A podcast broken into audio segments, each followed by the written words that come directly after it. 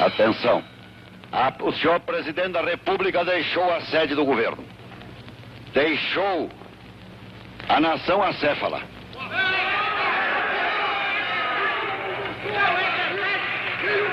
Numa hora gravíssima da vida brasileira, em que é mister que o chefe de Estado permaneça à frente do seu governo. Abandonou o governo. E esta comunicação faço ao Congresso Nacional. Esta cefalia, esta cefalia configura a necessidade do Congresso Nacional como poder civil imediatamente tomar a atitude que lhe cabe nos termos da Constituição brasileira. Para o fim de restaurar nesta pátria conturbada a autoridade do governo e a existência de governo. Não podemos permitir que o Brasil fique sem governo abandonado.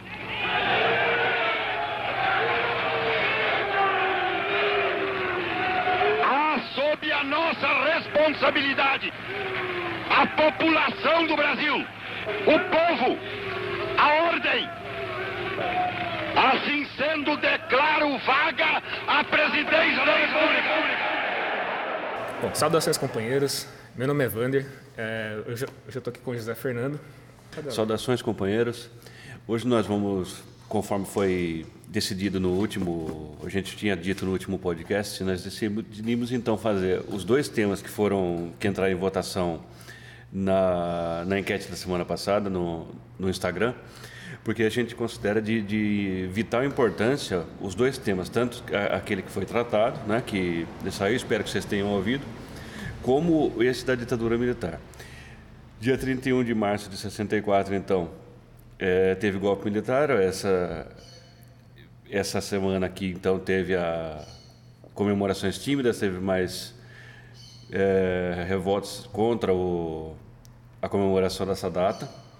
E a gente acha importante marcar, então, o, esse pontuar, esclarecer coisas a respeito dessa data aí, é o que a gente vai tentar fazer hoje com o maior é, alcance que a gente puder. Bom, então a gente vai, vai tratar desse assunto por conta de que né, nos últimos dias aí, tanto Jair Bolsonaro quanto os asseclas dele têm tentado é, colocar em pauta uma versão é, alternativa da história de que, na verdade, a ditadura militar não foi tão cruel como, é, como a gente costuma considerar, né, como é consenso na academia, consenso entre todos que viveram na todos não, né? Parte também, parte das pessoas que viveram na época é, costumam não, não não acompanhar o raciocínio de que a ditadura militar foi na verdade uma desgraça para o país e não ofereceu nada de bom. E essas pessoas que estão tentando colocar essa visão alternativa, por conta de que o bolsonarismo está tá colocado e as pessoas é, tendem a a tirar essa, essa ideia do, do, da gaveta e colocar aí, dizendo que a ditadura não foi tão cruel como de fato ela foi, tentando dizer que o que na verdade ocorreu foi uma contra-revolução, uma reação a uma, um golpe comunista iminente, todas essas teorias babacas, e idiotas que estão sendo levantadas e que a gente precisa combater porque o que ocorreu de fato não é o que eles estão tentando colocar. É, a mesma, é a mesma coisa, mais ou menos, do que estão tentando fazer com o nazismo de, de, de esquerda. Né?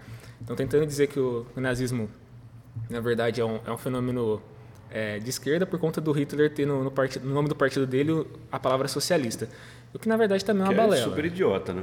É uma coisa idiota. Até vi um meme muito engraçado que dizia assim, então, quer dizer que o papel manteiga é um laticínio, já que o nome exatamente o nome da parada determina o que ela é ou, o PL Partido Liberal realmente é liberal não é um partido super reacionário Partido Progressista cara nunca vi nada mais reacionário do que o Partido Progressista Bolsonaro tem... era do Partido Progressista então então assim tirando pelo nome a gente não pode deduzir nada a gente tem que deduzir pela pela política que foi levada a cabo a gente já falou disso já eu acho que acho que no, no no podcast Direita Esquerda, não, não, me lembro o número agora, a gente falou sobre isso. Então, assim, essa teoria de que o que na verdade houve em 64 foi uma revolução, de que existia um golpe comunista iminente, são todas tentativas bastante covardes, calhardas de revisionismo histórico. Isso é uma moda desde aquele é, Leandro Narlock que escreveu aqueles livros. Ah, sim, esse aí é um é um cara que a gente tem em grande apreço. O Narlock é um idiota completo, total. Tudo que ele escreve está errado. Sim. Ele ele é que começou com essa coisa do revisionismo aí só que o, o dele é difícil de sustentar, porque os textos são muito ruins. O Marco Antônio Villa também faz isso. Ele, ele apesar do, do Villa ser um acadêmico, ele tem uma linha ideológica clara, que é, dire, é direitista, extrema, extremamente babaca. Ele acredita que o que ele escreve só porque está colocado é, na norma culta da língua significa que seja verdade. Isso não, é, é não significa nada. Os companheiros também podem acompanhar, esse é o que o Vander citou. O Marco Antônio Villa é um professor de história formado pela USP é, se eu não me engano, doutor em História Social. Então, para vocês verem como que título não vale para absolutamente nada. Esse cara aí é um retardado completo.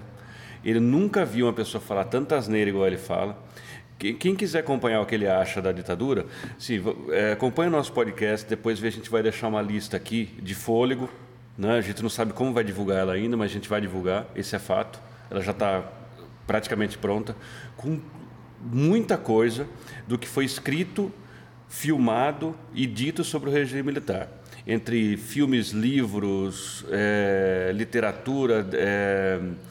Não, mas é, essa preleção que a gente está fazendo é importante porque eu quero deixar claro que a gente é formado em História, é, o nosso foco de interesse na faculdade, pelo menos o meu foi, eu não, eu não lembro o seu, eu li o seu, seu, trabalho, mas eu não lembro agora. É, eu falei sobre os, é, uma dissidência do PCB é, trotskista a Liga Comunista Internacionalista. Importante Mário Pedrosa, o, o, esse pessoal aí, os primeiros trotskistas do Brasil. Né? O PCB é, um, é, o partidão, né, da, de antigamente. É. Hoje em dia não é mais, mas já foi um partido bastante grande no Brasil. Era chamado Partidão porque tinha grande influência. E eu estudei a ditadura militar pelo ponto de vista do cinema. Estava muito interessado no filme. Ah, é, muito bom. Então, de repente, assim, a gente pode pegar seu TCC e já compilar lá na, na lista, porque é muito bom que os companheiros leiam. É, é um, é um TCC meio estéreo em termos ideológicos eu não era. É como todo trabalho acadêmico. Você, é. você, você, vai fazer um trabalho na, na academia e coloca, dá uma injeção nele de, de, de esterilidade. Tem uma, uma frase escrita lá. É... Luta de classes, que eu, que eu coloquei uma vez e a Valéria quase me, me deu um tiro na boca por ter é. escrito isso. Mas fazia parte do momento. Eu, é, se você analisa a época ali, o meados de 64, ali, meados dos anos 60, você vai ver que de fato que existia ali era uma luta de classe, uma disputa muito acirrada do, do, dos ânimos e era um momento de tensão mesmo. Muita coisa internacionalmente acontecia no momento, influenciava no Brasil. É, maio de 68, que vai ocorrer um pouco depois, é uma das revoltas, uma das coisas mais é, importantes que, que, ocorreram no século passado e a gente precisa pontuar isso, que existia um, um clima ali. Né? As pessoas costumam falar, ah, 64 ocorreu uma convulsão social, estava acontecendo uma convulsão social, é, os militares precisavam intervir e tudo mais. É balela, o que estava acontecendo ali era é, o povo trabalhador, a classe operária em movimento, finalmente é, se movimentando para exigir os seus direitos, fazer. A gente vai abordar isso Sim. melhor, mas assim, em contexto, o que a gente observa é que não teve nada desse negócio de revolução, isso é tudo revisionismo histórico babaca. A gente precisa filtrar bem, como você estava falando, o que são fontes é, confiáveis da história, o que, que são tentativas de revisionismo, para poder finalmente avançar no debate. O Brasil está patinando com tanta coisa importante acontecendo, está patinando em decidir se nazismo é de esquerda ou de direita e se 64 foi revolução ou golpe. Isso, é... isso aí já está isso aí já está patente, já está cravado em pedra pela história. Não existe modo de. Não tem margem de discussão. Os próprios acadêmicos falam que essa, essa questão do, do, do nazismo ela não é uma questão séria. Se ninguém pode. Você pega, por exemplo, o Mein Kampf do Hitler, a autobiografia que ele, que ele escreveu, você vê lá que o cara era visceralmente antimarxista, anticomunista. Assim, é, não dá para fingir. O que, que, que, que ele seria? Ele era um cara que queria ser o único comunista do lugar, igual o Olavo de Carvalho falou que o, que o Geisel era. Não tem sentido isso aí. Então, essas teses, para mim, eu acho que esse pessoal quer polemizar, para o pessoal ficar discutindo e eles conseguirem fazer um monte de coisa ruins pelas costas da pessoa, enquanto o pessoal se perde em polêmica. E a questão do, do, do do golpe militar, foi golpe, é um golpe de Estado, a gente vai explicar por quê, a gente vai explicar tintim por tintim aqui por que foi. E não foi esse negócio de revolução aí, que os pessoal, os velhos saudosistas falam e tal, que revolução. Uma, eles falam isso, que a gente vai explicar uma coisa. É, o golpe militar não tinha base de apoio popular. Quem, apoio, quem apoiava o golpe militar é o pessoal hoje que, é, que votou no Bolsonaro e está fechado com ele. É a classe média de direita, de extrema direita, são fascistas, são essas pessoas aí que apoiavam o, o, a ditadura militar. O povo em si já vivia o inferno, vivia um inferno pior. Os LGBTs é, tem relatos aí de abusos absurdos que é, perpetrados ainda mais de, de, uma de um setor da sociedade que já é oprimido. Quando os militares estavam no poder, esse povo comeu o pão que o diabo amassou. Não, e outra, revolução muda a base social da sociedade. Precisa entender essa questão conceitual antes de falar a, qualquer idiotice que eles falam. Os militares estavam ali para manter o status quo. Que isso? Que revolução da onde? Eles deram um golpe de Estado. Eles tiraram o presidente legitimamente eleito, mais ou menos num processo é, o, o, da Dilma só não teve o, os tanques na rua, mas é, de parte a gente vai explicar que foi a, é a, mesma coisa aí. Vamos aproveitar esse gancho que você está dando aí, vamos voltar no passado para dar um, uma contextualizada ah. histórica no, no, na forma como o Brasil a se organiza. A história do golpe no Brasil, né? É, o Brasil é um país...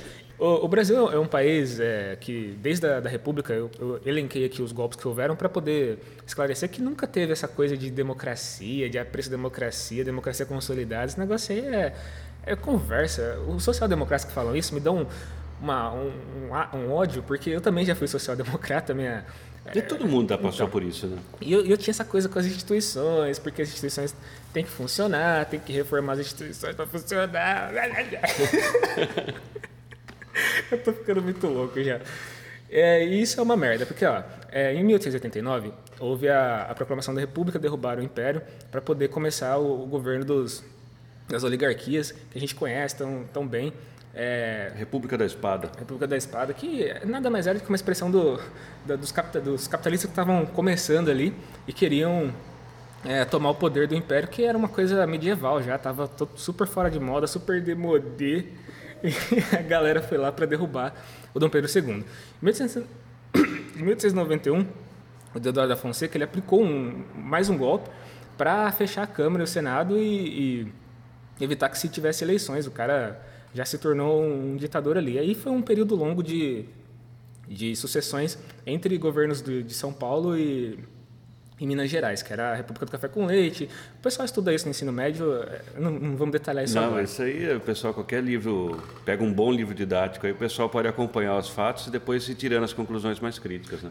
E em 1930 teve um outro golpe, que é a Revolução de 30, como é conhecida, né? também é golpe, não tem nada de revolucionário, era coisa de, de gente super reacionária que estava é, buscando o governo. Esse é um golpe militar, os outros também foram golpes militares, mas esse assim teve uma, uma questão da guerra. Se os companheiros é, tiverem atenção, os museus aqui de São Paulo, é, muitos deles têm ainda vestígios dessa guerra, né? muita coisa de 32, as convocações para as pessoas se alistarem e combaterem em nome de uma constituinte e tudo mais que ocorreu é, e o resultado desse, desse golpe a gente conhece muito bem, tem toda uma documentação vasta aqui em São Paulo e no, em Minas Gerais sobre isso. E aí, é, de 37 a 45, a gente tem o Getúlio Vargas entrando logo após o golpe é, e, um acerto no regime.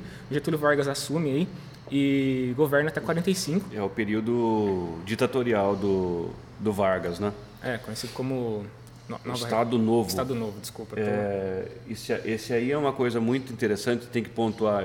É, ele pegou um gancho, como sempre, a ameaça comunista, uhum. para que ele estabilizar, estabilizar, estabilizar as crises do regime através de um, de um golpe, né?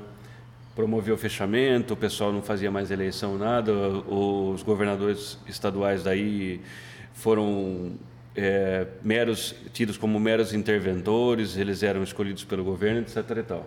É interessante você falar isso do golpe comunista, estava quase esquecendo que esse, essa ameaça do golpe comunista na época foi um negócio tão absurdo que, assim, fizeram lá um, um documento chamado Plano Coin e falaram que, ah, não, os caras estão planejando. Óbvio, não, é, não era gratuitamente. Super, né? super falho, super é, não, é, não, era gratuita essa, essa invenção, é uma coisa, uma falácia que tinha alguma, algum lastro na realidade, porque recentemente havia tido uma, uma revolução na Rússia, é, existia mesmo uma, um crescimento do comunismo no mundo como movimento, como movimento proletário, né? Então, quem é da elite enxerga essas coisas. Imagina, você vê um movimento que começou na Rússia, se espalhando, chegando a ter influência no Brasil com a LN, que fez a Intentona Comunista, que a galera fala, e teve o Prestes, que fez a coluna Prestes. Então, tinha todo um, um cenário ali, mas assim, a ameaça de, de, de, tomada do governo e de revolução era nula, não. assim, não existia. A própria, se os companheiros quiserem estudar a própria Intentona Comunista, como ficou conhecido na época,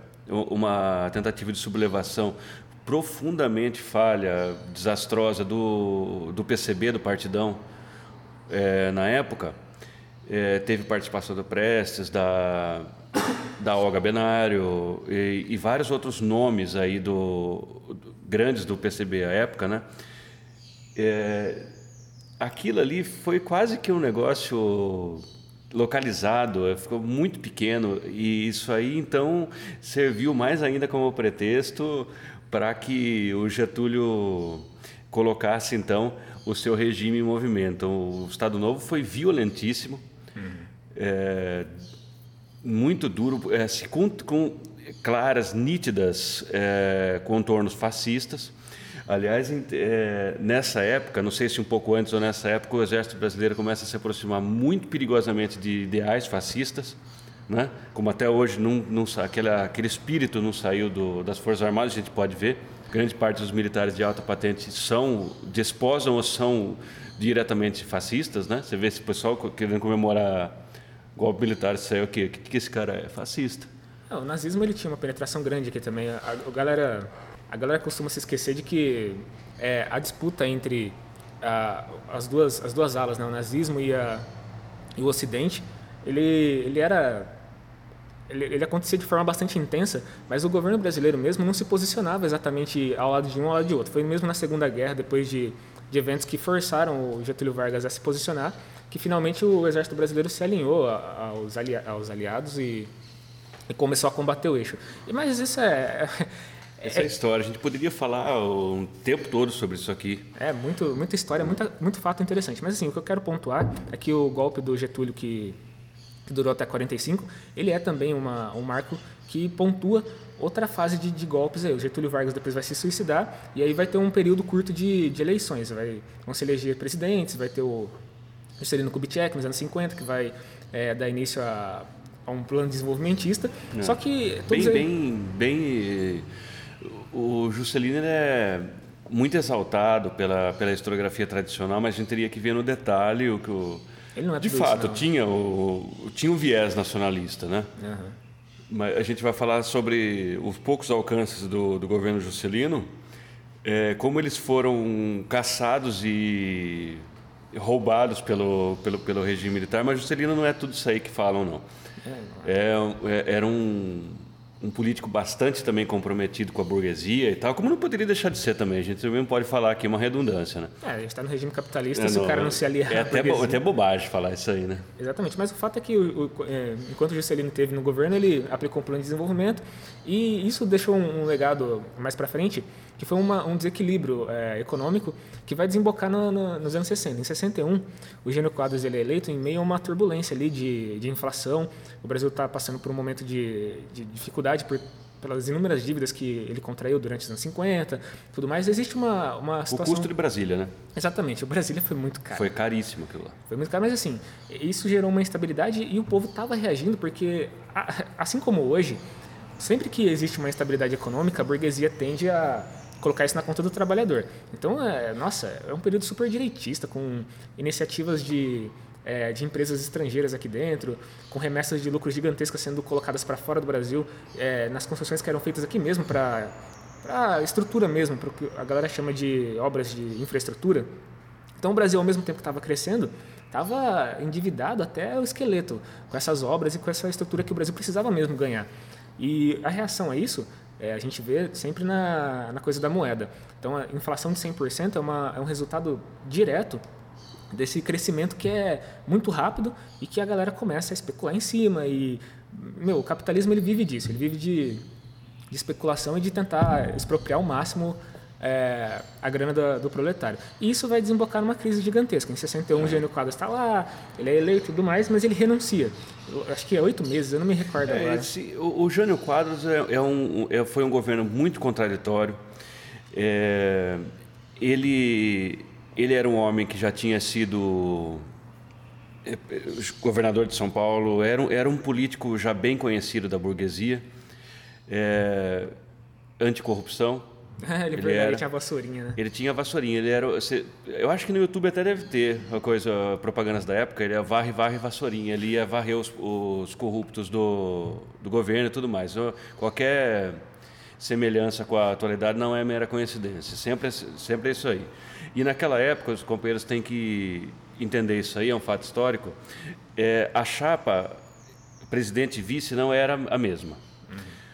O Jânio tirou candidatura pelo Partido Cristão, eu acho. Partido Democrata Cristão, alguma coisa assim, no, me falha a memória agora, mas era um partido cristão, tipo que fosse o PSC hoje, eu acho. Uhum. É, e o Jango tirou candidatura para vice-presidente pelo PTB, que era o, a expressão do trabalhismo na época. Aquela época o PDT ainda não existia. É, e o, o PTB ele tinha toda aquela herança de Getúlio Vargas. Né? Porque assim, a gente falou do, do lado negro do, do, do, Getúlio, só que a gente esquece de dizer que o Getúlio ele foi um dos maiores presidentes do Brasil, perde só para o Lula. Né? Ou disputa com o Lula ali ombro a ombro ah, fez reformas estruturais que o Brasil precisava, siderurgia, indústrias de base, foi tudo Getúlio Vargas fez, CLT.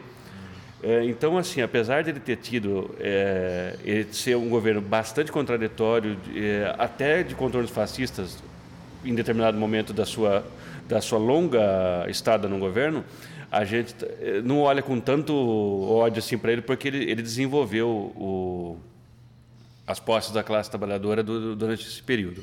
E no caso do foram eleito então o, o Jânio Quadros e o João Goulart vice, né, como herdeiro aí do do direto do Vargas, né, pelo trabalhismo.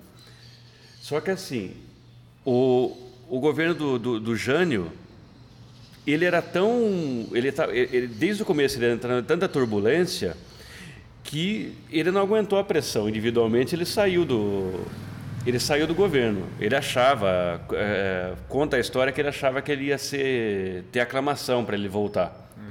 Não houve esse clamor popular, até porque ele não era um cara popular, ele, ele, era um cara conhecido pela, pela mídia, etc. e tal. E aí começa todo. É, é, é como se ressurgisse um espírito golpista que tinha sido freado em 54 com o suicídio do Vargas. A, a, a, essa renúncia acendeu a sanha golpista dos setores é, mais pró-imperialistas, mais reacionários da sociedade, quando da renúncia do, do, do Jânio, o João Goulart estava na China, Sim. numa viagem diplomática. Eu só te interromper aqui, porque a gente acabou pulando uma, uma, coisa importante, que o próprio suicídio do Getúlio era uma tentativa de impedimento de um golpe que estava em, em marcha dos militares. E impediu com sucesso. E impediu com sucesso, porque né, se o Getúlio continuasse, ele provavelmente teria sido deposto pelos militares, que na época já estavam com uma sanha gigantesca para tomar Não, o poder. 64 ia ser lá. Exatamente, 64 foi adiado 10 anos. Essa é a, é a conclusão que se tira entre quem estuda mesmo o, Sim. o que aconteceu. O suicídio, o, o Getúlio jogando o cadáver dele na, na, no braço dos golpistas, ele atrasou 10 anos o negócio porque ele causou um clamor popular enorme. Sim. Antes do suicídio, ele tinha dado aumento de 100% do salário mínimo. O povo estava com o Jango, com, com, com o Vargas, desculpe. Nessa época, o Jango era ministro do trabalho dele. É verdade. O... Só, só uma coisa também que a gente esqueceu de falar, que o Vargas foi eleito, apesar dele ter sido um ditador no início, ter tomado o poder Sim. com golpe. Não, e em 54 ele estava eleito. Em 54 ele estava eleito, o povo gostava dele, era um, era um governante popular. É, foi o movimento conhecido no ensino, você vai ver na, história do ensino médio como queremismo. Exatamente. O Pequim não gostava dele na época, era justamente a elite, a capitalista que estava puta da vida com ele pelo fato dele estar tá reformando, fazendo reformas importantes, reformas estruturais. É interessante porque depois quando o Jango entra, em 64, 10 anos depois, o Jango também tinha um plano assim, que eram as Sim. famosas reformas de base. Né? Reformas né? de base. E ele estava levando a cabo isso. Era um negócio que era bem tímido assim, se você olha do ponto de vista reformista, mas tinha coisas, elementos que despertavam uma, uma, um ódio da, da burguesia que era patente. Por E exemplo, medo, né? um medo horrível. Porque ele mexia, em primeiro lugar, ele mexia numa coisa que é muito cara no Brasil, latifúndio. Exatamente. As reformas de base, ela tinha como quase que um eixo central a, a reforma agrária. Quando o Jango propôs isso, o, o Jango era um homem muito rico, ele era um estancieiro. Ele tinha, ele era um homem do Rio Grande do Sul, então ele tinha tantas instâncias, né, fazendas no Rio Grande do Sul como no Uruguai. Tanto que ele ficou, quando ele foi, ele sofreu o golpe, ele ficou exilado no, numa fazenda dele no Uruguai. Ele era dono de cabeças de gado e tudo mais. Só que ele era um, ele era um, um burguês voltado à esquerda. Ele era um nacionalista mesmo. É como se fosse assim, é, é, por exemplo, ele podia ser bem filiado, filiado ao PT, uma ala esquerda do PT, assim, por exemplo. Ele falou assim, não, a reforma agrária começa pelas minhas terras. Então ele era um, um homem com pensamento progressista, mas muito longe do comunista que eles achavam. Jango nunca foi comunista. Ele era, é, aliás, ele tinha contorno anti- anticomunista. Ele não, ele não queria se, se aproximar das bases. Ele não queria resistir ao golpe. Não, e eram reformas super moderadas também. A gente está falando aqui de, de reforma agrária, mas assim, era uma coisa contida. Eu, se eu não estou enganado, no plano dele, inicialmente, era para tirar, expropriar terras é, em mananciais, perto de rios, em matas ciliares, para poder impedir que o, que o latifúndio avançasse sobre esse tipo de, de lugar. E é quase outra- ecológico a parada. E era com e era com e era pago também. Não- Ele não ia expropriar não, ele ia quer dizer, ele ia expropriar, mas com retorno, eh, ele dava algum dinheiro. O problema é assim, que a gente tem que voltar para para acho que os companheiros querem que a gente fale da- do início do golpe, né? A gente já falou do que o golpe estava sendo gestado desde de antes de 54, quando o o país se polarizou, co- co- como a gente vê hoje. O país estava polarizado. O, o- o índice da, dos golpistas, que hoje é o PSL, o DEM, naquela época, ele se sintetizava num, num partido que chamava UDN. União Democrática Nacional, coisa que democrática não tinha absolutamente nada Super golpistas. tinha elementos como Carlos Lacerda, que era um cara extremamente golpista, pró-imperialista e tudo mais. Ele teve grande participação, tanto que quando o Getúlio se matou, ele teve que sair do país. O povo queria matar ele. É, então não, não, não é fácil isso aí. Foi um dos que conclamou o golpe, que chamou o golpe é, militar no Brasil. É importante também lembrar de um, de um. Eu não vou deixar esquecer aqui, senão o Pomba vai, vai matar a gente, que é o, o elemento do. que depois vai ser o fundador do PDT, que é o, O Leonel Brizola. Leonel Brizola, que era cunhado do, do, do Ele era Jango. cunhado do Jango e ele era governador do Rio, né, do Rio Grande do Sul nessa época. E é um homem que, assim, pela atuação dele nesse período, eu admiro muito o que ele fez, porque ele estava muito consciente do que ele precisava fazer. Tanto que ele chamava, na, na época, constituinte. Ele queria que fosse feita uma reforma na, na Constituição. E o Jango estava comprando essa ideia. Ele fez uma, uma, um comício na. Caralho, esqueci o nome do lugar, velho. No Rio de Janeiro. Ele fez um comício no Rio de Janeiro e na época ele estava falando pro povo, chamando o povo a, a entrar em, em ebulição mesmo, a combater, e a entrar em greve, a fazer o que fosse necessário. Inclusive os militares, isso é uma coisa que também é importante de pontuar aqui, porque o Jango ele estava se associando aos militares, devagar, militares de baixa patente, né? Quem Sim. dá golpe é sempre os militares de alta patente. Mas o, o Jango começou um diálogo com eles para dizer que precisava reformar de fato a Constituição e dar uma, um respaldo Não, melhor tinha, a, tinham a militares, militar. tinham militares que eram eh, eram pró-governo. É, eles são chamados de legalistas, né? Eles foram chamados de legalistas. Sim, a- até depois a gente vai falar um fato interessante que foi descoberto recentemente, né?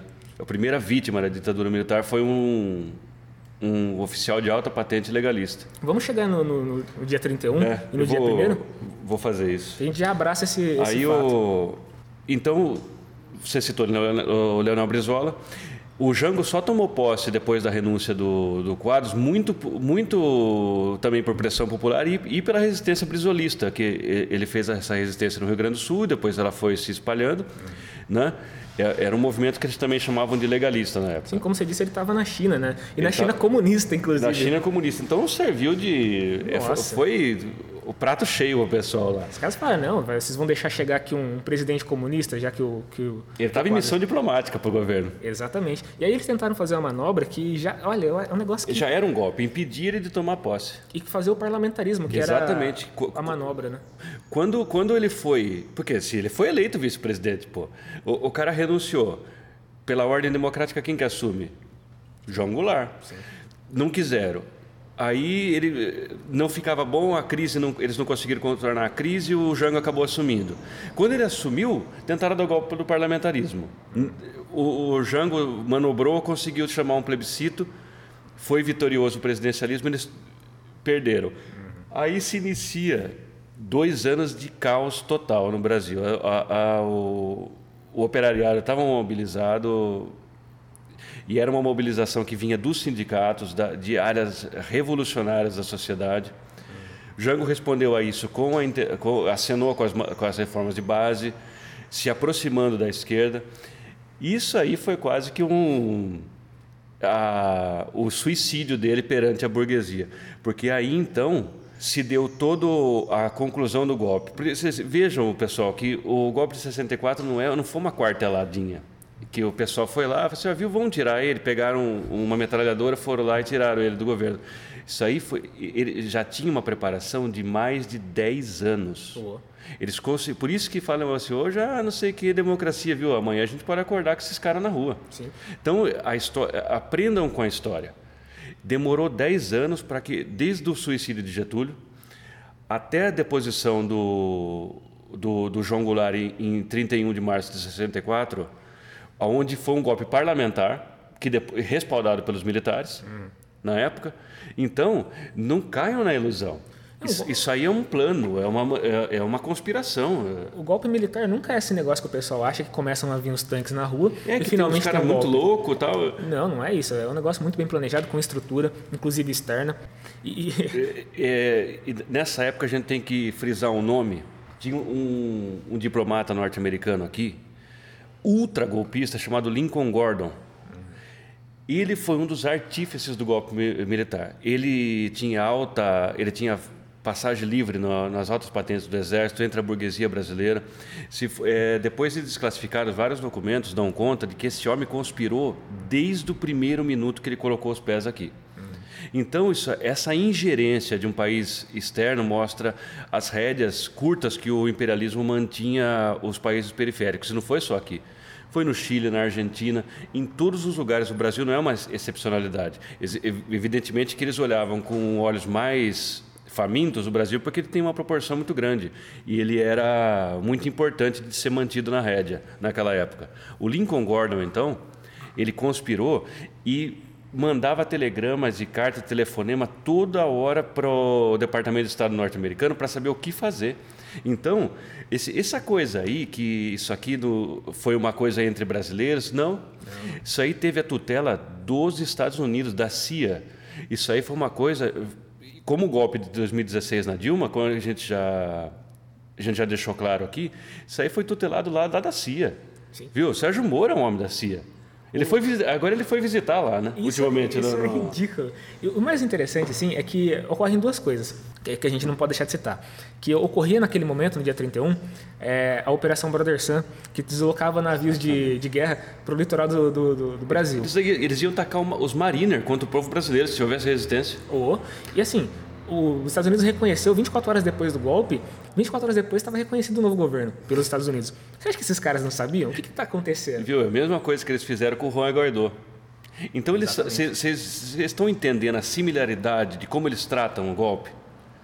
Eles são assim mesmo. Eles não têm nenhum apreço democrático. A gente tem que dizer também, para a gente conseguir deslanchar na pauta aqui, é, é que é um assunto é que dá, ele, ele, dá muita, ele dá muito assunto isso aqui. O, apo, o, dito apoio popular ao golpe. Que, os revisionistas eles dizem que o povo clamou pelos militares, pelas Forças Armadas. Mentira. O povo não queria Força Armada nenhuma. O povo queria reforma de base. O povo queria o Jango ali. É, tanto que o Brizola avaliava que se ele quisesse resistir, tinha resistido. Não ia ser fácil assim. Infelizmente, é... ele não deslocou. As tropas do Sul, os legalistas do Sul, tinham se colocado à disposição. É, o, o Jango, Sim. quando no dia 31 estava no, no, sul do Brasil, estava no, se não me engano, em São Borja, onde ele tinha voado, cidade onde ele nasceu, e os militares falaram para ele, falaram, ó, os cara, o, o, maluco do Mourão, é o Mourão que, quem foi? Olímpio? Esqueci o nome do, é... do major que... Se não me engano, ele chamava Olímpio. Olímpio. É. Mas assim, o- os militares do sul falaram pro Jango, falaram, "Ah, dá pra resistir, é só botar os tanques nas ru- na rua É. também. Quem tá do seu lado Você vai... tem arma. Tem também. Aí ele falou uma das coisas mais repugnantes que esse povo fala no mundo. Que fala assim, ah, eu não quero derramar o sangue. Correu sangue por 20 anos. Exatamente. Por 20 anos. Então é aquela coisa, essa, esse pacifismo aí da esquerda pequena burguesa, que o Jango era da esquerda pequena burguesa. Sabe, pacífico, não, eles deram um tiro de bazuca na gente, tudo bem. Vamos lá, vamos lamber as feridas. Tentar, vamos tentar as eleições de 65, igual os militares prometeram. Vocês viram só como não dá para. Então, esse apoio popular, o que, que era? Companheiros, o apoio popular deles era de classe média de direita e da burguesia. Era a igreja católica. É? Saiu umas velhas loucas na rua lá, Fiesp. que era marcha não sei de quem lá, que é marcha da família, que é tudo artificial. É, é tão artificial como as micaretas golpistas contra Dilma, não tinha povo ali. Você via só aqueles caras ali, você olhava, você via que os caras é, é só de topzeira, só esse tipo de coisa. Eram as topzeiras da época. Tinha lá as mulheres, mulheres burguesas. O apoio que eles tinham é o apoio dos Estados Unidos. Não tinha nenhum apoio a isso aí. Um dia antes da- da- do- dessa Marcha da Família com Deus, importante dizer que ela foi reeditada em 2017, se eu não estou enganado. E tentaram, tentaram. Então, o povo tava sublevado na rua. O Jango tava falando com o povo e tava cla- chamando o povo a combater. Não tinha essa de, ah, é, o povo precisava chamar, senão o Brasil ia virar uma nova Cuba, tava iminente um golpe Não tem nada a ver isso aí. O Jango tava achando que ia ter eleição, ele tava apoiando a eleição, tava querendo que, o- se eu não me engano, o Leonel Brizola tava para sair nessa, como candidato nessa eleição.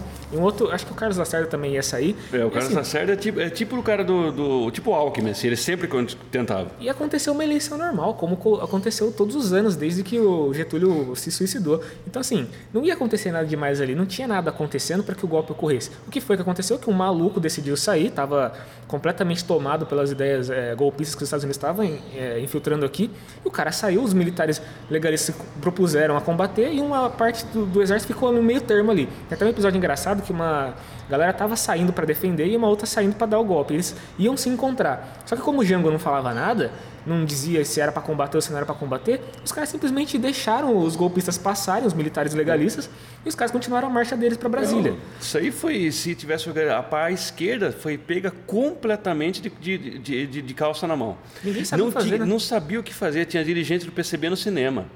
Não, ninguém, não tinha, não tinha, o pessoal não estava deslocado, completamente atordoado. Sabe o golpe que a gente tomou na o golpe moral psicológico que a gente tomou nas eleições aqui? E olha que a gente estava preparado para isso, hein? Foi uma ressaca que durou tempo. Eu con- eu converso com vários companheiros que falam que a ressaca durou muito. Você imagina você tomar a ressaca de militar na rua. Esses, esses grupos só foram se orga- organizar muito próximo de 69. Ele- Eles demoraram muito para se reorganizar. Líderes mais conscientes como o Marighella se organizou na hora. Né? Porque não, ele era um homem fora da curva, né? um homem excepcional. Só que assim, outra, outras pessoas demoraram muito. A esquerda, assim, é, que era mais pequena burguesa, não sabia o que fazer. Ainda falava assim, deve ter, não tem registros, ou tem, eu não li, né? Mas deve ter tido alguém que falou assim, tá? De- deve ter, sido, ter tido um Ciro Gomes da época que falou assim, gente, vamos esperar as eleições para a gente tirar uma frente ampla. Eles vão ficar, Não, não- dois, vão ficar dois anos aí, depois eles, Não. eles saem. Por que, que eles iam Ah, sair? eles estão babando ali com uma metralhadora na mão. Não, vamos esperar. Eles vão. A gente vai tira, a gente tira aqui uma reforminha aqui da educação. Não, Tinham poucos nomes na época que tinham noção do- do- da ameaça do golpe. Se eu não me engano, Marighella foi um deles, eu- que alertou para a possibilidade de que os militares é, perpetrassem o golpe mesmo. era a rusga dele com o PCB. Exatamente, estava avisando, falando, olha, os militares estão aí. Vai dar ruim, loucos. cara. Não- não- A invasão norte-americana é gigantesca. Se a gente não se mobilizar, é provável que eles se mobilizem. E assim, como, assim como agora em 2016, houveram vozes né, dissidentes que falaram da possibilidade do golpe, mas elas foram ignoradas. A galera falava, não, os militares são legalistas, eles que nem falam hoje do daquele, daquele babaca lá, o, Aquele da cadeira de roda? é o da cadeira de roda, como é que chama ele? Nossa, eu, eu esqueci o nome dele, mas falam que ele é super democrático. Não, falam o, que ele é- o- o- cara ameaçou se soltasse o Lula ia dar um golpe militar no país, o democrático lá. Falaram que o Mourão é legalista. Olha as ideias. O Mourão, antes de ser vice-presidente, estava falando na possibilidade de um autogolpe no governo. Estava falando que se houvesse caos, os militares poderiam invadir, poderiam é, chegar a Brasília. A gente tem um artigo, é, quem é o General Mourão? Leiam lá, vocês vão ver assim que lá a gente, a gente esmiuçar quem que é esse homem aí, le- que a esquerda começou a namorar com ele. Você está namorando de novo agora. Ai, que filha da... A gente precisa fazer esses paralelos porque a história ela se reedita constantemente. É, as pessoas tiram as mesmas conclusões de eventos similares. É, é, quase uma maldição isso. Então a gente tem que alertar que se o Bolsonaro hoje está falando, é, como ele fez na, no Rio de Janeiro, quando ele estava palestrando, falou que a democracia só existe por conta dos militares, deu declarações super é, golpistas, falando que se precisar ele, é, no passado, né, ele falou isso, se precisasse ele daria um golpe, mataria 30 mil. Isso são coisas, são elementos de alerta pro presente. É, é, é o que esse homem pensa, é o que ele é, e é, e é que, o mais importante de tudo, é a quem ele serve. Trabalhadores do campo já poderão então ser concretizada, embora em parte, a sua mais sentida e justa reivindicação, aquela que dará um pedaço de terra própria para ele trabalhar, um pedaço de terra para ele cultivar. Aí então, o trabalhador e a sua família, sua família sofrida, irá trabalhar para ele, porque até que ele trabalha para os donos da terra que ele aluga, para os donos da terra que ele entrega sua produção.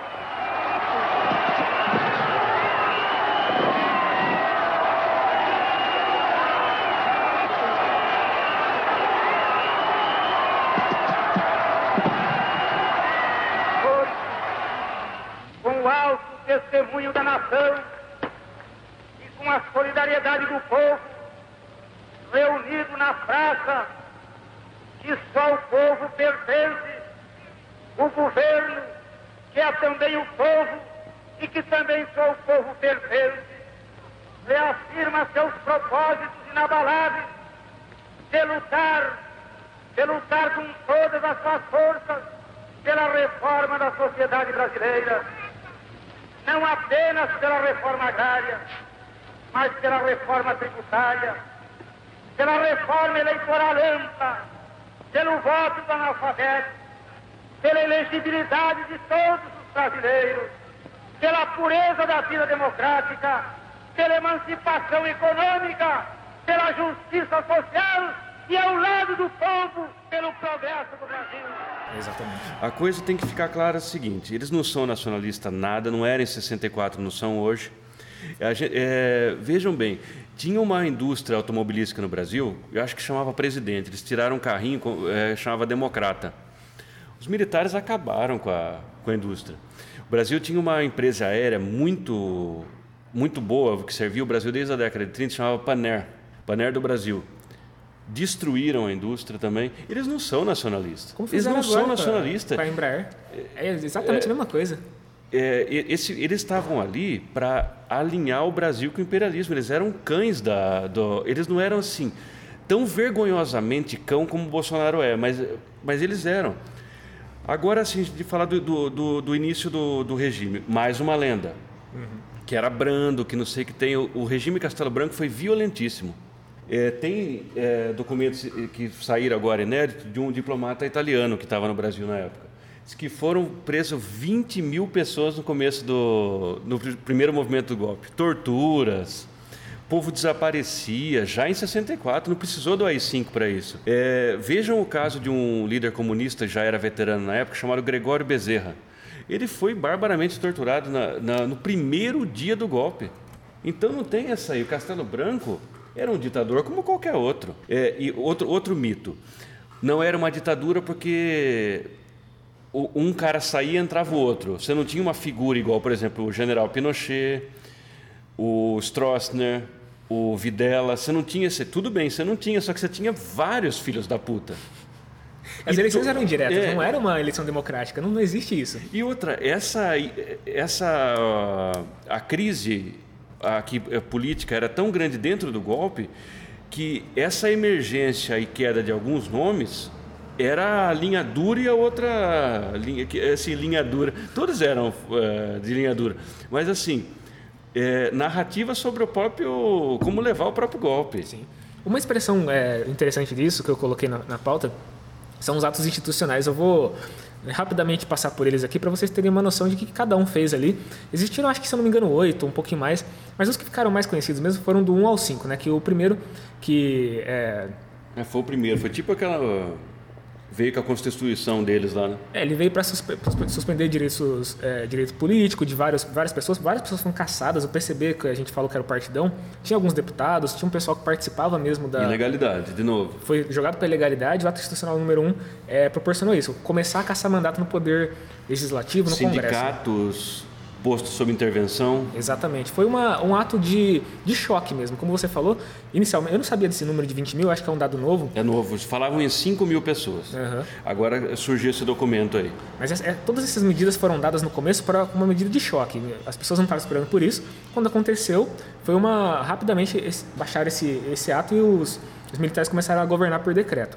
No segundo ato institucional, que foi em 65, ele suspendeu as garantias de, de é, garantias públicas, de servidores públicos. Então eles poderiam imediatamente falar assim: ó, exonerar qualquer um. Você tá, tá conspirando contra, contra o governo, exonerado. Foda-se, por, por decreto mesmo. Não tinha mais a garantia e a estabilidade do servidor público.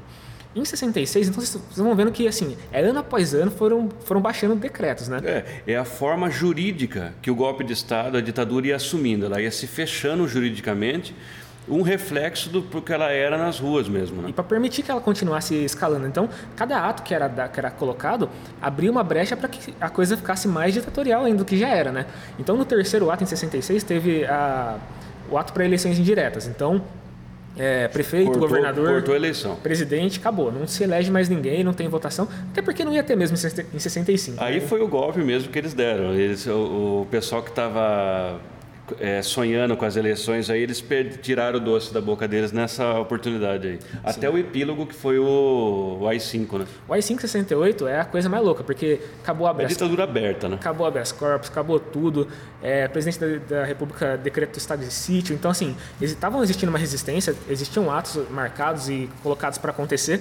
Quando em 68 os caras anunciaram que estava fazendo o o, o AI-5, meu, aí acabou, velho. No meu, no meu TCC, eu explorei um filme que é o Manhã Cinzenta, do Onei São Paulo.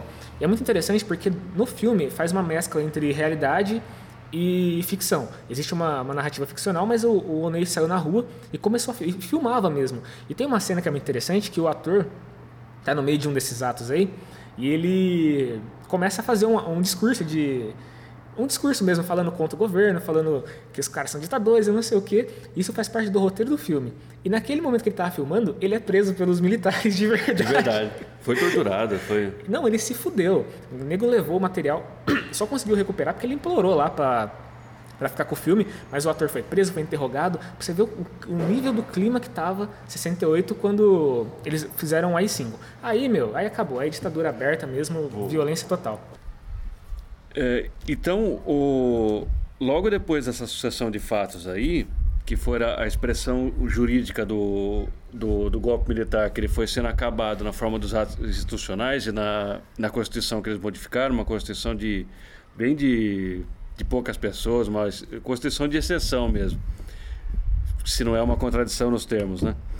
A, a ideia é que o, os revisionistas eles estão querendo passar que isso aí era, é, como a gente já falou aqui, era assegurar a democracia, era impedir que um regime ditatorial de esquerda se implantasse no Brasil, sendo que não não tinha, se for analisar a época os fatos, não tinha eh, condição de acontecer isso aí. E tudo isso foi é, todo o processo da ditadura ele foi documentado no, nas instâncias internas do Exército mesmo. Eles fizeram uma grande massa documental ali, que esse é os arquivos que ainda estão parados, que foram a Comissão Nacional da Verdade deu um grande passo aí na no sentido da, do resgate do que aconteceu, não no sentido persecutório que ela não tinha esse caráter. Mas assim, a gente é, vários escritos, vários, principalmente um, um, escrito do Lucas Figueiredo, que é o chama Lugar Nenhum, que fala que os arquivos das ditaduras muito provavelmente eles foram queimados, foram destruídos, foi uma queima de arquivo. Então, grande parte das coisas que aconteceu a gente não vai poder saber. A gente pode, pode estimar, né? A galera fala que não teve tantos mortos assim, não sei o quê, mas todos esses, esses desaparecidos que nunca foram encontrados, eles, eles contam como desaparecidos. O que, que fizeram com esses caras, com essas pessoas? É. Ninguém sabe. Os índios que morreram é, enquanto os caras abriam mata no meio da, da Amazônia, como é que você contabiliza isso daí? Na ordem de eh, deve ser um cálculo conservador, foi na ordem de 8 mil índios. Então. Só vejam só que, que isso aí foi brutal, foi, foi uma ditadura absurdamente fascista. Essa é a dita branda que eles falam. Então, e essa coisa de 400 mortes aí, isso é brincadeira, isso é um cálculo aí, é uma bobagem. Tem muito cemitério clandestino, tem muita gente que foi jogada no mar, tem é, o um dos delegados o, que era fazia parte da repressão, o Cláudio Guerra, ele escreveu um livro que chama Memória da Guerra Suja, alguma coisa assim. A gente vai colocar na, na inclusive ele já está na lista lá para gente é, de leituras que a gente indica sobre o período.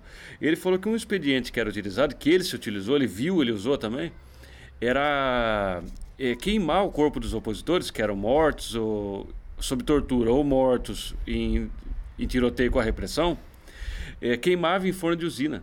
Então, assim, quantas vezes foi usado isso? Quantas pessoas não tiveram esse final aí? É, não, não dá para contabilizar. Então, esse negócio de 400 pessoas, é um escárnio. Não deve ser levado a sério por ninguém. Tem uma coisa que, eu preciso, que a gente precisa levantar aqui também, que é a, questão da resistência armada e da luta armada que os, os revisionistas, a galera que defende a ditadura militar, justifica como um ponto em que as mortes foram poderiam ser justificadas. Né? Então, ah, matou, mas os caras tinham armas. Bom, vamos, vamos começar do começo. Todas as organizações que surgiram é, na luta armada, eles estavam se opondo a uma injusta agressão, que é o que o Sérgio Moro coloca no projeto dele lá. Isso é injusta agressão. Você instala é. uma ditadura num país, começa a perseguir os seus opositores políticos, a única maneira que você encontra de resistir é se armando também. As pessoas perdem de, de, de alcance que o Estado armado ele tem um monopólio do poder e isso é extremamente coercitivo. Você vai fazer o que contra um Estado assassino que persegue os adversários políticos? Você tem que se armar. Mas eram pessoas que não tinham experiência militar, não, não eram militares, eles não tinham essa. É, chamavam eles de terroristas, né? É, muitas vezes eles eram acusados de serem uma coisa que eles não eram, eles eram resistentes, eram, eram, eram opositores. Militantes da esquerda. De um regime, isso aí eu acho que até é reconhecido por órgãos, por órgãos internacionais aí. Se, vo, se você tem um. um se o, o governo do seu país é usurpado, né, pelos próprios, pelo governo e tudo mais, qualquer pessoa que passe a estar no governo de uma forma ilegítima, é lícito que você se insurja contra isso. É, isso é uma insurreição, são insurgentes. Só que era uma classe média, só uma parte, uma parcela de esquerda da classe média, alguns operários e tudo mais. É, as organizações eram extremamente pequenas. No, então, assim, é, eles colocam que isso foi uma, era uma batalha, né? Uma, era uma é, guerra justa, né? Era, era uma guerra. Não, isso aí não, não, tinha, não tinha o caráter de. O que teve um enfrentamento maior foi a guerrilha do Araguaia, mas mesmo assim foi um massacre. Aquele povo até hoje não dando conta de o que foi feito com os corpos do Araguaia. Era completamente desproporcional, não se pode colocar em pé de igualdade a, a força de, de Nem a força material, é. ou, as armas. É, às vezes o cara tinha lá um 38 lá para andar na rua. Completamente desproporcional. A força do Estado ela era munida de muita coisa, de navio, de fuzil, de. Não chega Órgãos de inteligência, todos tinham. O, o CIE é, CIE do Exército, o CENIMAR da, da, da Marinha, o CISA da, da, da Aeronáutica, são todos assim. Fora o sistema do ICOD, que ele se espalhava, o, a, a, a, polícia política, que era, que era o DOPS. Então, é, era todo esse aparato contra alguns intelectuais, alguns. É, ou seja, o exército estava se voltando, torturando e matando o próprio povo. Isso aí, é, só isso já excluiria qualquer debate se esse negócio foi justo, se não foi justo. Eles queriam assegurar o poder dos donos do poder. Sim. É, eu queria que a gente passasse também a falar de uma coisa que é, é, fundamental, que é a questão da censura. Todas essas mentiras estão muito baseadas no nível de censura que existia na época. Então, assim, se não se falava se não se denunciava o que estava acontecendo, não era porque as pessoas não queriam, elas gostavam do regime militar. É porque se elas levantassem a voz, se elas falassem alto, eu sou contra o regime militar, elas poderiam ser denunciadas por qualquer um, presas, torturadas e desaparecidas. E muitos dos documentos, como você falou, foram incinerados. É, a imprensa estava completamente cerceada, então é, existe um caso famoso que a galera sempre comenta, que é das, das, notícias de bolo. Sempre que o jornal era censurado, eles costumavam colocar uma receita de bolo no, lugar Ou da... trechos do Lusíadas, Exatamente. Do, do Camões. Isso era uma senha para dizer que aquela reportagem que ia sair, que estava censurado. É, muitas vezes poderia colocar o regime em questionamento, ela foi censurada. Isso aconteceu em larga escala. Jornais foram fechados, revistas fechadas, músicas censuradas. Foi uma, uma coisa gigantesca para impedir que a verdade é, circulasse de Sim. fato. E não só e não só a verdade dos fatos do que estava acontecendo no país naquela época, mas também a vida cultural foi completamente sufocada. Uhum. Peças, é, filmes, livros, é, qualquer coisa que é, destoasse um pouco do que eles é, consideravam que fosse sadio da pessoa se informar, ou seja, coisas completamente alienantes, é, autores ruins, todas essas coisas aí, é, ajudou que a ditadura marcasse uma época e modificasse a história do país. Modificou economicamente, qualquer um pode pegar os dados de como a ditadura deixou o país e também culturalmente, que foi assim, uma série de músicos exilados, uma é, torturados. O Paulo Coelho, naquela época que era compositor em parceria com o Raul Seixas, ele tem relatos que ele e o Raul foram presos, foram torturados. Eles achavam que a sociedade alternativa, que eles cantam na música, era uma organização de esquerda. Eles não tinham nada a ver com isso. Não tinha, o Paulo Coelho nunca foi assim um militante, muito menos o Raul. Tem um, tem um fenômeno que é a porno chanchada no cinema nacional, como eu estudei cinema no, no meu TCC, que eu nunca tinha entendido até, até observar o que, que era a censura de fato. A censura era tão fodida que a única coisa que passava pela censura eram os filmes adultos. Então, o cara fazia um filme lá é, sobre, sei lá, a mulher que sentava em 20 rolas, e isso passava pela censura. Agora, o cara fizesse um filme como o Glauber fazia, que é Terra em Transe, essa série de coisas, ele tinha que fazer num nível tão absurdo de, de metáforas e de, de linguagem mesmo, a sofisticação era não, tamanha. E não passava mesmo assim, porque tinha um censor, um cara dedicado a assistir o filme, decodificar as mensagens e impedir que o filme fosse vendido. Então muitos desses filmes eram, eram estreados fora do país, na Alemanha, no Festival de Berlim estrearam vários, mas no próprio Brasil a realidade nacional não era conhecida, ou pelo menos não, era, não podia ser divulgada, né? Então assim, que não existiu é, denúncia, que não existiu é, formas de denunciar, existiram várias. As pessoas que denunciaram foram é, torturadas, mortas, perseguidas. Então não tem como você falar, ah, não, não houve ditadura ou a ditadura era branda, porque isso foi documentado de, de forma sub subdocumentada, né? Foi um, foi um período de horror. Os companheiros podem mergulhar nisso aí é, para tentar entender o, o período, mesmo que seja através de leituras, de documentários, de tudo isso aí, para vocês tentem fazer um processo de imersão para vocês verem que lixo que era aquilo lá. Era uma, a gente não viveu, evidentemente, né? Só que dava para você imaginar a, a, a vida sobre a lógica da suspeição. Todo mundo andava de cabeça baixa na rua. A minha mãe conta que ela viveu no. Ela morou no, no período mais agudo da ditadura, ela morou em São Paulo. É, e minha mãe não era militante, não era nada. Era um cidadão comum. E ela trabalhava numa escola que era numa das avenidas principais, que era a Avenida Paulista, em São Paulo. E, e ela contava que o negócio era absurdo. Por exemplo, ela trabalhou lá depois do AI-5. Foi que você não podia... Você, alguém te é, parava para perguntar as horas, alguma coisa. Ela abaixava a cabeça e saía. Você não sabia o que, se alguém estava olhando, o que, que o cara ia falar, quem ele era.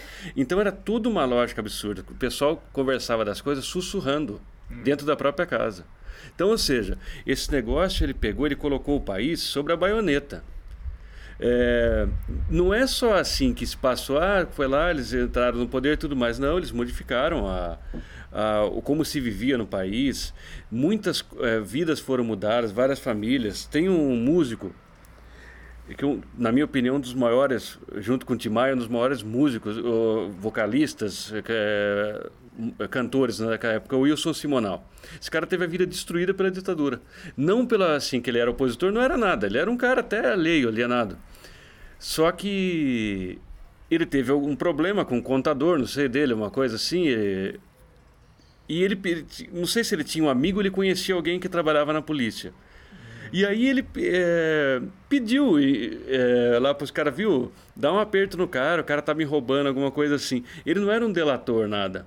Ele só, só teve uma atitude idiota. Sim. Mas torturaram o cara, acabaram com o contador lá. E ele virou uma pessoa maldita no meio da música. Ele nunca mais conseguiu fazer nada. Ele foi conhecido como um aliado dos É, militares, né? os, o pessoal do que era da- dos músicos da esquerda que boicotaram ele, o cara não participava mais nada, ou seja, morreu no ostracismo total. Tenho uma coisa que você está falando disso daí, que a sua mãe é, viveu a época e, e comentou, que é a memória do- dos velhos da, da época da, da ditadura militar. A gente pode dividir em duas. Do pessoal que não fala muito, que não, que não foi tão impactado pelo que aconteceu ali, e que, que- Olha que louco, o cara não foi impactado e mesmo assim ele defende. Por quê? Ele fala que houve uma expansão econômica, que todo mundo tinha emprego na época, que não existia essa bandidagem que existe hoje. Isso é um, um mito tão, tão canhestro que a gente precisa comentar. Porque assim, olha, olha que maluquice. Se você não era um opositor do governo, é óbvio que você não ia ser perseguido. Só que a, a repressão tava no ar. Você não podia falar Sim. nada. Não era uma coisa, não era uma liberdade que o, o cidadão podia gozar livremente. Então, se o cara não combatia, obviamente ele não era perseguido. Não. Ele vai falar que a ditadura era boa por causa disso? Que a ditadura era boa para aquela classe média de direita, aquele cara que é completamente inútil na sociedade, né? É, para a burguesia, porque para as outras pessoas era muito ruim. Minha mãe morava em Piracicaba. E nesse período, quando ela foi para São Paulo, ela viu aqueles cartazes, conhecido cartaz lá, procuram-se terroristas, né, no, assassinos de pai de família, essas coisas, faziam uma propaganda contra os militantes da, da luta armada. Aí ela falou que via nas fotos lá, as- aquelas fotinhas 3x4 que eles colocam lá, ela viu uma pessoa que era vizinha dela em, em Piracicaba, uma moça que era, parece que estudante da Exalc e tudo mais. Então o negócio era amplo, era tinha repressão para todo mundo. E, essa chamada, esse chama- chamado milagre econômico, que assim como é conhecido no meio acadêmico e também na, na divulgação, o, o milagre econômico não passou de uma série de empréstimos no FMI para o aquecer a endividamento internacional. Um endividamento que durou aí 10 anos e na década de 70, no, em meados dos anos 70, já não valia mais nada. O país entrava novamente em crise e os militares não sabiam como lidar. Porque eles, existe também um mito de que os militares eram super competentes, que Não, colocaram sim. pessoas ali por meritocracia e não sei o que lá e bababá. Eles eram uns idiotas, como sempre foram. Em dezembro de 68, Gama e Silva anuncia o AI-5.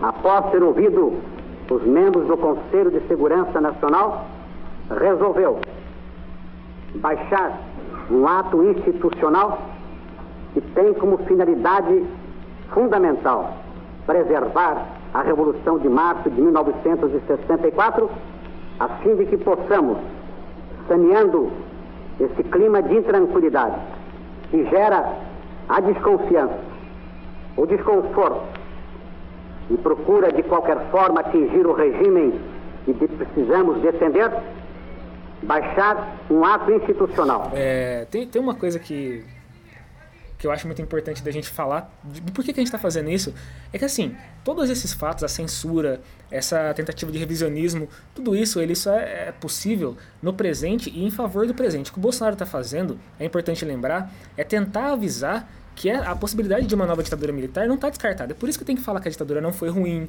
que a Sim. ditadura não matou ninguém, Para que foi ditadura... planear o terreno, Exatamente. Porque para a quando- volta dos caras. quando eles precisarem dar o golpe de novo, isso é uma carta que não está fora do baralho, os companheiros podem dizer que ah, estamos viajando, estamos conspi- conspirando. Não. Não, não, não. Se, se precisar, se o regime eh, se mostrar incompetente em fazer essas reformas, Se essas não coisas, conseguir, se não conseguir balancear a crise. Essa, essa, essa carta tá no baralho, eles podem usar a qualquer momento. E assim, essa o Bolsonaro teve, recentemente no Rio de Janeiro, tava falando lá com os, não lembro se são, são sargentos ou se são o pessoal da aeronáutica, e ele falou que a, que a democracia só existe porque os militares querem. Então assim, é um aviso claro, é um aviso Tudo bem, direto. num ponto de vista ele tá certo, mas assim, o- o- pode ser visto como uma ameaça mesmo. Mas ele está dizendo que, o, primeiro, primeiro de tudo, os militares são guardiões da Constituição. Eles não são guardiões da democracia. É? Que, que se foda o que eles têm que fazer. Eles têm que obedecer às ordens dos civis. O Sim. comandante maior da- das Forças Armadas é o presidente da República, ele é civil.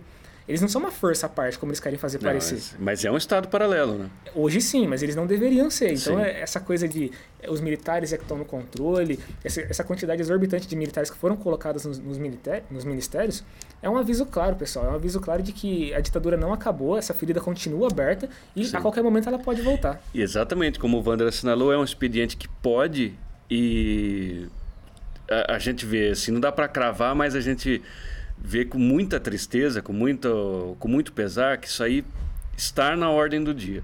Eles não vão fazer todo esse movimento aí à toa. Por que, que eles vão se. Porque isso é uma coisa. É um, é, você, vejam bem, a gente está tá tentando fazer todo essa, esse movimento para, igual o Wander falou, chamar para o presente. É, você pegar um, um horror, como foi o, os 21 anos de regime militar, como a gente pode, exaustivamente falou aqui, e está colocado nessa lista com vários documentos para vocês verem que ele foi afetado todos os campos da vida social. É desgastante você defender isso aí. Até para um cara igual o Bolsonaro.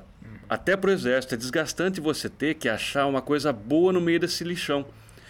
E por que, que você vai fazer isso se você não tem um objetivo concreto? Porque você é retardado? Não, eles sabem que o negócio foi truculento, eles sabem que o negócio foi selvagem. Então eles estão fazendo isso aí não é por ideologia, é por objetivos práticos. E isso deveria a, a, acionar o, a luz de alerta em todos os movimentos sociais. O pessoal da. Acho que, houve acho que duas, dois juízes que julgaram que era improcedente comemorar o, o, o 31 de março de acordo com a convocação do Bolsonaro. Eles foram lá e falaram que não era para fazer, senão ia ter é, rusgas jurídicas. Os militares cagaram para isso daí. É, nesse, nesse gancho que você está dando, volta para a questão dos documentos. É, desde a da redemocratização, com o governo Sarney, passando para o Itamar Franco, passando pelo Fernando Henrique, no Lula, Dilma. Se você ver a história da tentativa de abrir os arquivos da ditadura, é tá isso aí. O que eles fizeram com essa ordem aí? Chegava uma ordem do, do ministro da Defesa, chegava uma ordem do próprio presidente da República, chegava uma ordem do, de, de, de qualquer pessoa. E eles falavam, mandava uma minuto. Quando mandava, ele falava assim: não há arquivos. Ponto. Sim. Eles não estão aí. Queria saber assim, o que, que o cara vai fazer? Bater na porta da caserna e falar assim, abre aí que eu vou ver. Ninguém vai fazer isso aí. Eles estão sentados em cima do armorial. Se eles quiserem, eles vão fazer de novo tudo aquilo. O aparato está montado. Não, é muito bom isso que você está dizendo. Eu acho que a gente consegue concluir o, o raciocínio com essa, com, essa, com essa fala e deixar o alerta para os companheiros de que não existe essa coisa de militares democráticos, essa coisa de não existir ameaça, instituições sólidas, isso daí é, é balela. Em 2016, enquanto estava tendo aquela anarquia, aquela baixaria no, no Congresso Nacional, para quando a Dilma foi impeachmentada, os caras estavam lá dando todo o respaldo. O governo Temer, aquele governo caquético, que não tinha sequer um apoio popular, nem, nem de um bêbado noiado, quem segurou ele? Os militares. Bolsonaro e todas as contradições. Quem segura as pontas? Os militares, eles estão aí. Esses caras estão aí e a gente só tem que ficar. que se juntar às mobilizações de rua, se, é, se juntar às pautas que estão sendo reivindicadas, é, nas formas como elas se apresentarem, em, em especial pelo, pela liberdade do presidente Lula, para que a gente não decorda, não toque tambor para doido dançar. Porque esses caras estão aí eles estão prontos para cumprir qualquer tarefa. É, é, é o que eles fazem. Bom, então é, é, fica assim, então, companheiros. Muito obrigado pela atenção de vocês.